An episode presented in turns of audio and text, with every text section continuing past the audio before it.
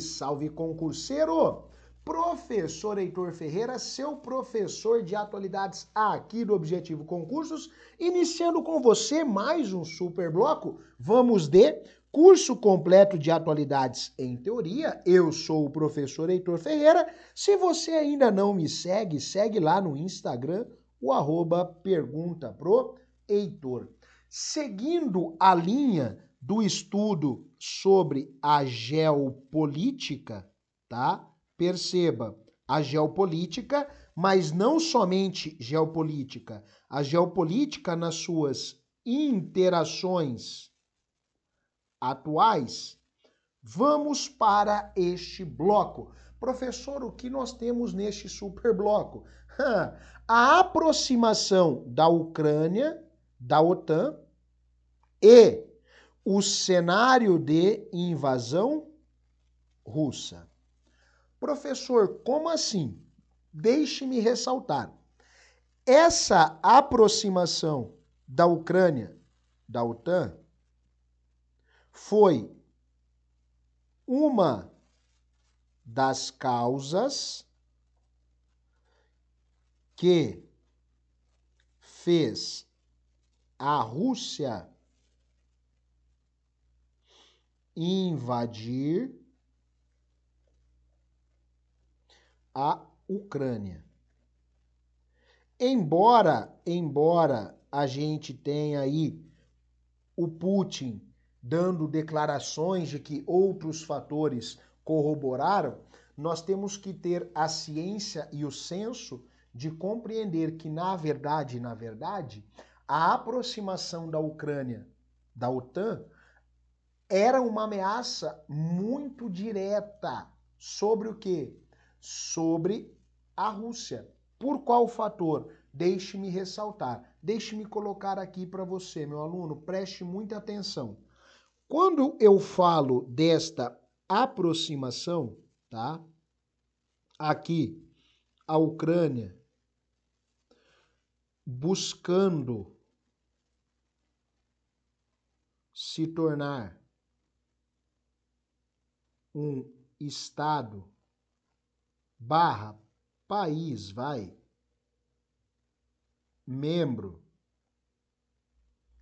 da OTAN,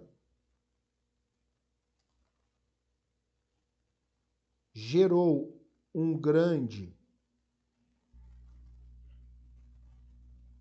desconforto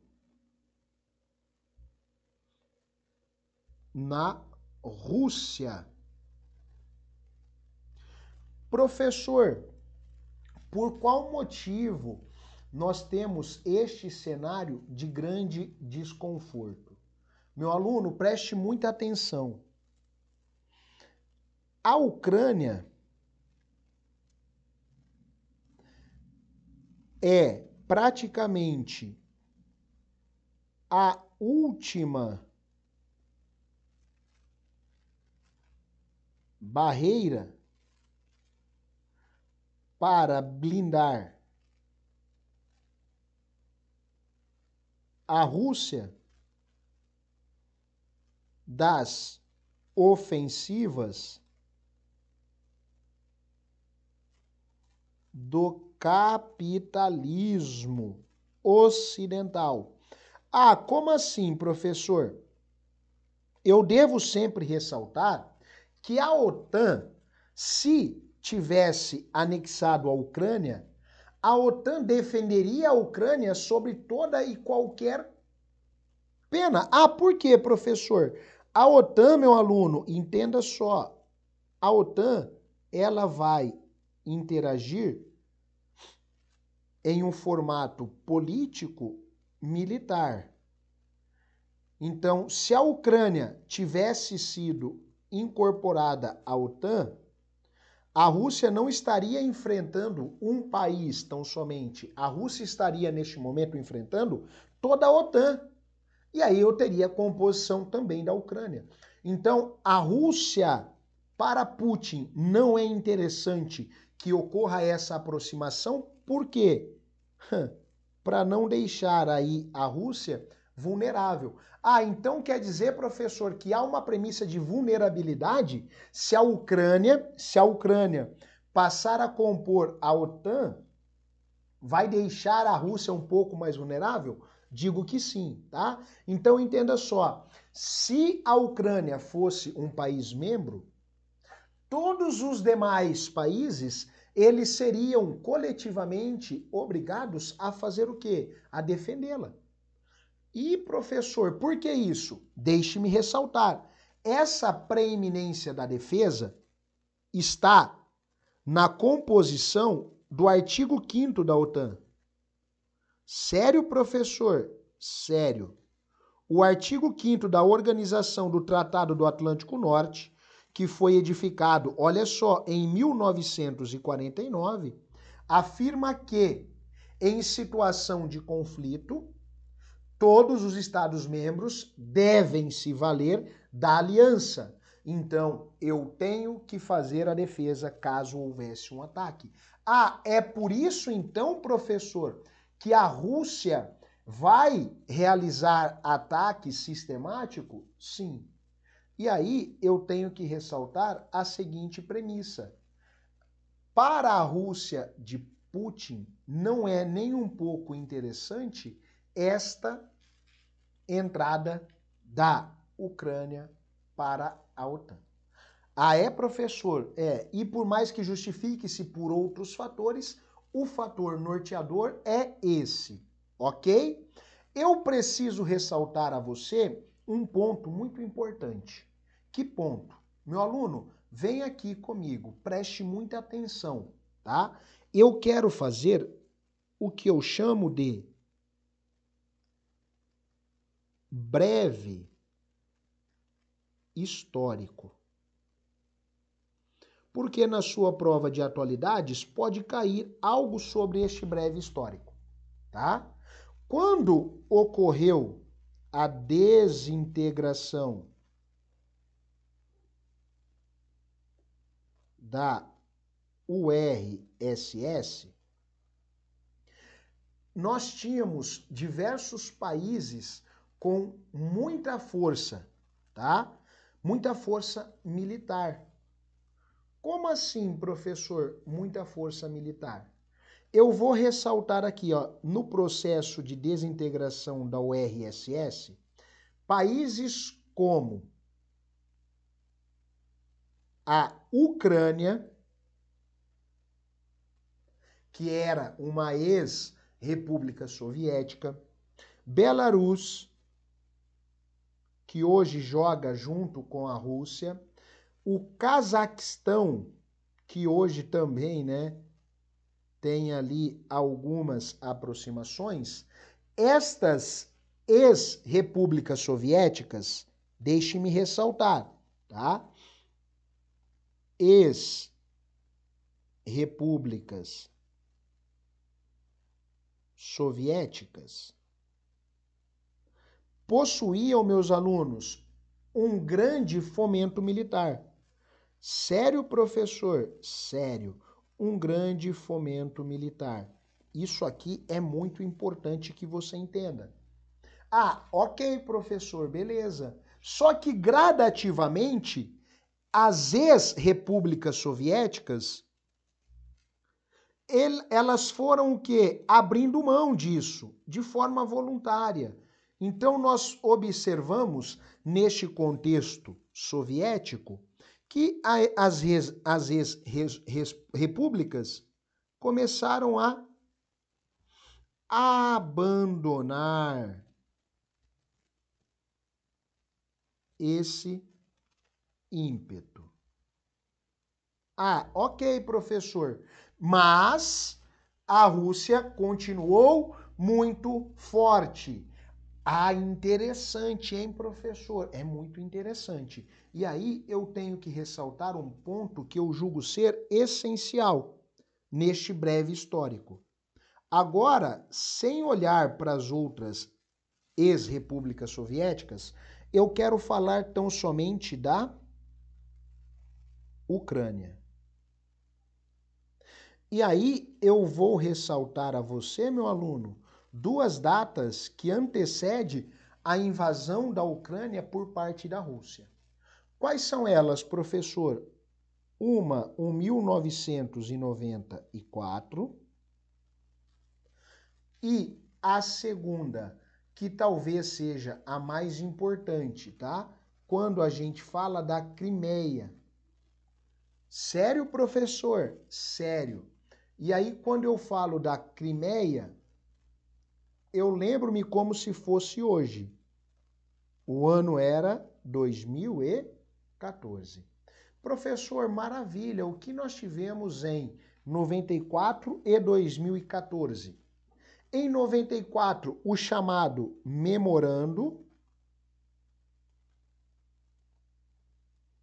de Budapeste. Professor, o memorando pode aparecer na minha prova? Pode. E em 2014, professor, a invasão barra a tomada da Crimeia. Professor, explique-nos este memorando de Budapeste. Entenda só. Em 1994, a Ucrânia assinou o memorando de Budapeste. Cinco países na ocasião estiveram presentes no memorando. Três como membros efetivos e dois assistindo. Membros efetivos tínhamos a Rússia, os Estados Unidos e o Reino Unido.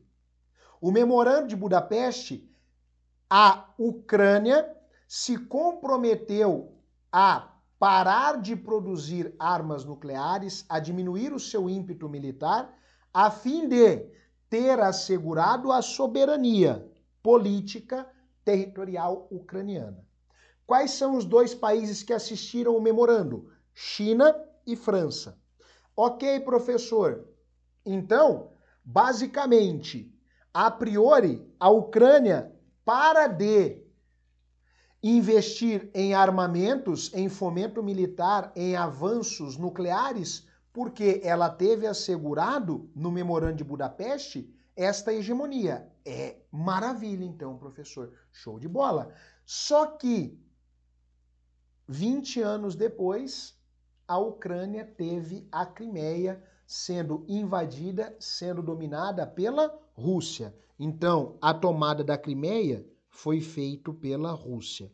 Ah, aqui já mostra um descumprimento no que? No memorando. Já mostra um interesse russo em colocar as garras sobre a Ucrânia. E é este um dos fatores primordiais para que a Ucrânia, por sua vez, viesse a buscar esta aproximação e esta tentativa do que? De entrada na OTAN. Ah, professor, isso é muito interessante, né? Isso é muito interessante. Tranquilo, meu aluno, sem novidade? Agora, deixe-me apresentar a você uma imagem. Aqui nós temos a expansão da OTAN para o leste. Então, deixe-me apresentar a você com máxima atenção. Aqui nós temos as datas do processo expansionista da OTAN. Aqui a data da sua fundação, aqui uma anexação ainda dentro do cenário de Guerra Fria, aqui de 99 adiante eu já tenho uma nova incorporação. Em qual cenário? Eu vou colocar aqui para você, ó. Para que você jamais se esqueça. Olha que legenda bonitinha. Aqui eu já tenho a anexação de Estados membros no cenário de pós-guerra fria. Ah, é, professor? Sim.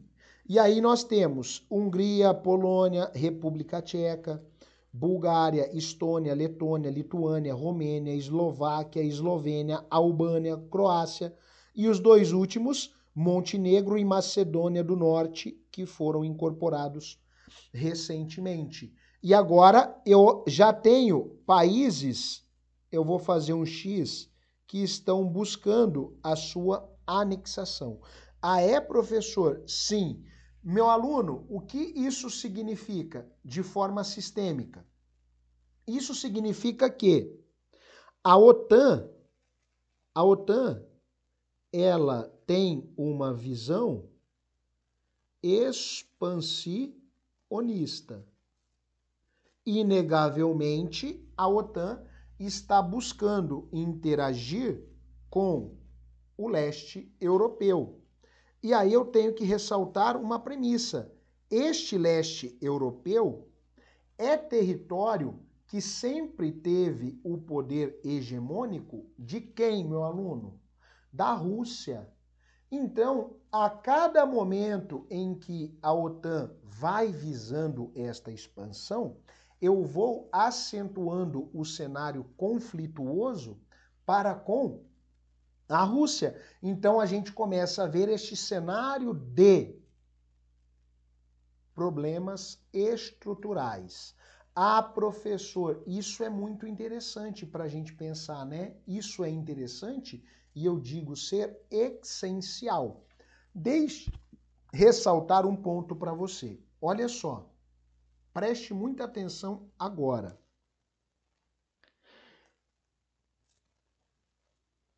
A OTAN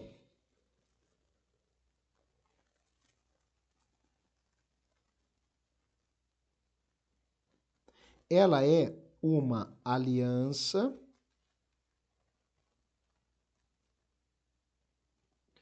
político-militar. Esta aliança político-militar, ao passo que leva, de um lado, a diplomacia, por outro lado, ela também leva a sua força militar. Sempre que você pensar nesta atuação, a atuação a priori, ela visa a promoção da paz. Porém, contudo, todavia, entretanto, com a existência do artigo 5 ela também pode levar à guerra. Se for em cenário de defesa.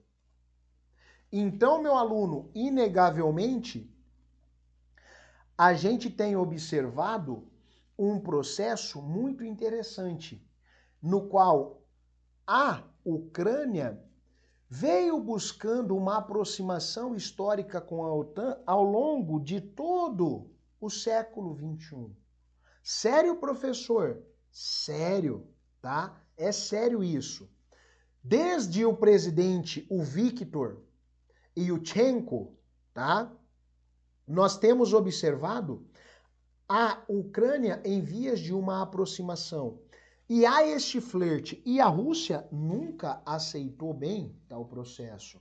Ela nunca aceitou bem por um motivo até que eu julgo ser óbvio, né? Óbvio por quê?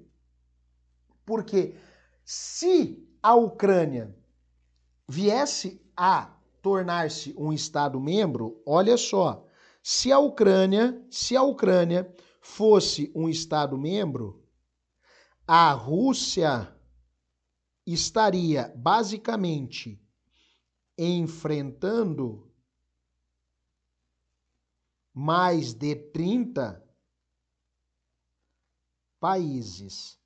E aí, sabe o que eu posso garantir a você?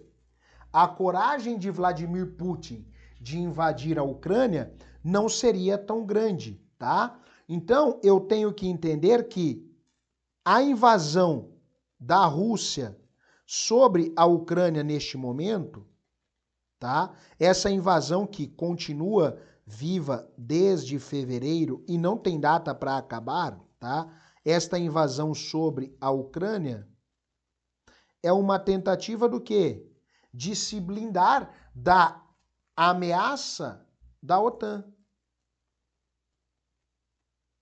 Ah, então, professor, quer dizer que o Putin, é, por várias vezes, é, posicionou-se contra a ideia do Volodymyr Zelensky de adentrar especificamente para a OTAN? Sim. Só que como continuou este cenário de aproximação, aí vem o processo de invasão em fevereiro de 2022. Tranquilo? Agora vamos fazer uma questãozinha para fechar este super bloco. Questão na tela diz o seguinte: após meses negando que tinha a intenção de atacar a Ucrânia, a Rússia de Vladimir Putin invadiu o território da democracia europeia com 44 milhões de habitantes por ar, terra e mar. A ação militar deixa o mundo com uma pergunta central, mais difícil de ser respondida. Afinal, qual o objetivo do presidente russo? Essa é uma questão de prova que tem grandes chances de aparecer. Sério, professor? Sério.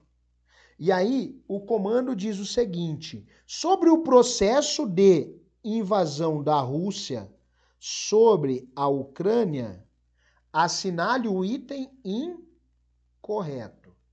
Opa, o item incorreto, professor? Sim. Premissa A: o avanço da OTAN no leste europeu. Opa, um dos fatores que fez o Vladimir Putin invadir a Ucrânia, embora ele não aceite isso tranquilamente, é exatamente não deixar que a Ucrânia viesse a compor a OTAN.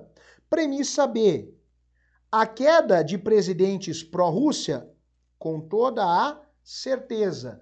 A queda dos presidentes pró-Rússia que ocorreram sistematicamente dentro da Ucrânia é um fator motivador pelo qual o Vladimir Putin decide atacar a Ucrânia para manter o que? O seu poderio, a sua hegemonia. Ah, professor, mas há questões que ele vai dizer da proximidade, a importância da Ucrânia, que chegou a ser capital capital dentro dentro da URSS? Sim, eu tenho essas premissas. Então, o Putin quer permanecer com a Ucrânia no seu quintal. Ele fez com Belarus, tá? E ele está fazendo agora com a Ucrânia. Premissa C: Laços históricos entre Rússia e Ucrânia, lógico, eu tenho esta familiaridade, né? Por muito tempo, a Ucrânia foi parte integrante da URSS. Eu tenho muitos russos e eu tenho uma cultura muito similar. Premissa D. Busca por pontos estratégicos dentro do território? Meu aluno, os principais pontos que a Rússia domina a priori são pontos portuários. Ah, é, professor? Sim, pontos de grandes saídas para as rotas marítimas. Premissa E: a tentativa de aumentar a aproximação entre os líderes. Ah, meu aluno, esquece. Se eu quero, na verdade, aumentar a aproximação, eu não vou fazer uma invasão, eu vou optar pela diplomacia. Quando eu opto pela invasão, pelo ataque, eu não quero aproximar, eu quero é trocar, eu quero é substituir. Então, meu caro, premissa correta, o gabarito E sem novidade. Meu aluno, tranquilo, tranquilo, bate aquele print agora, printou, marca lá o arroba objetivo concursos, o arroba pergunta pro Heitor e posta aí nas suas redes sociais pra gente repostar você, meu caro, estudando conosco. Beleza?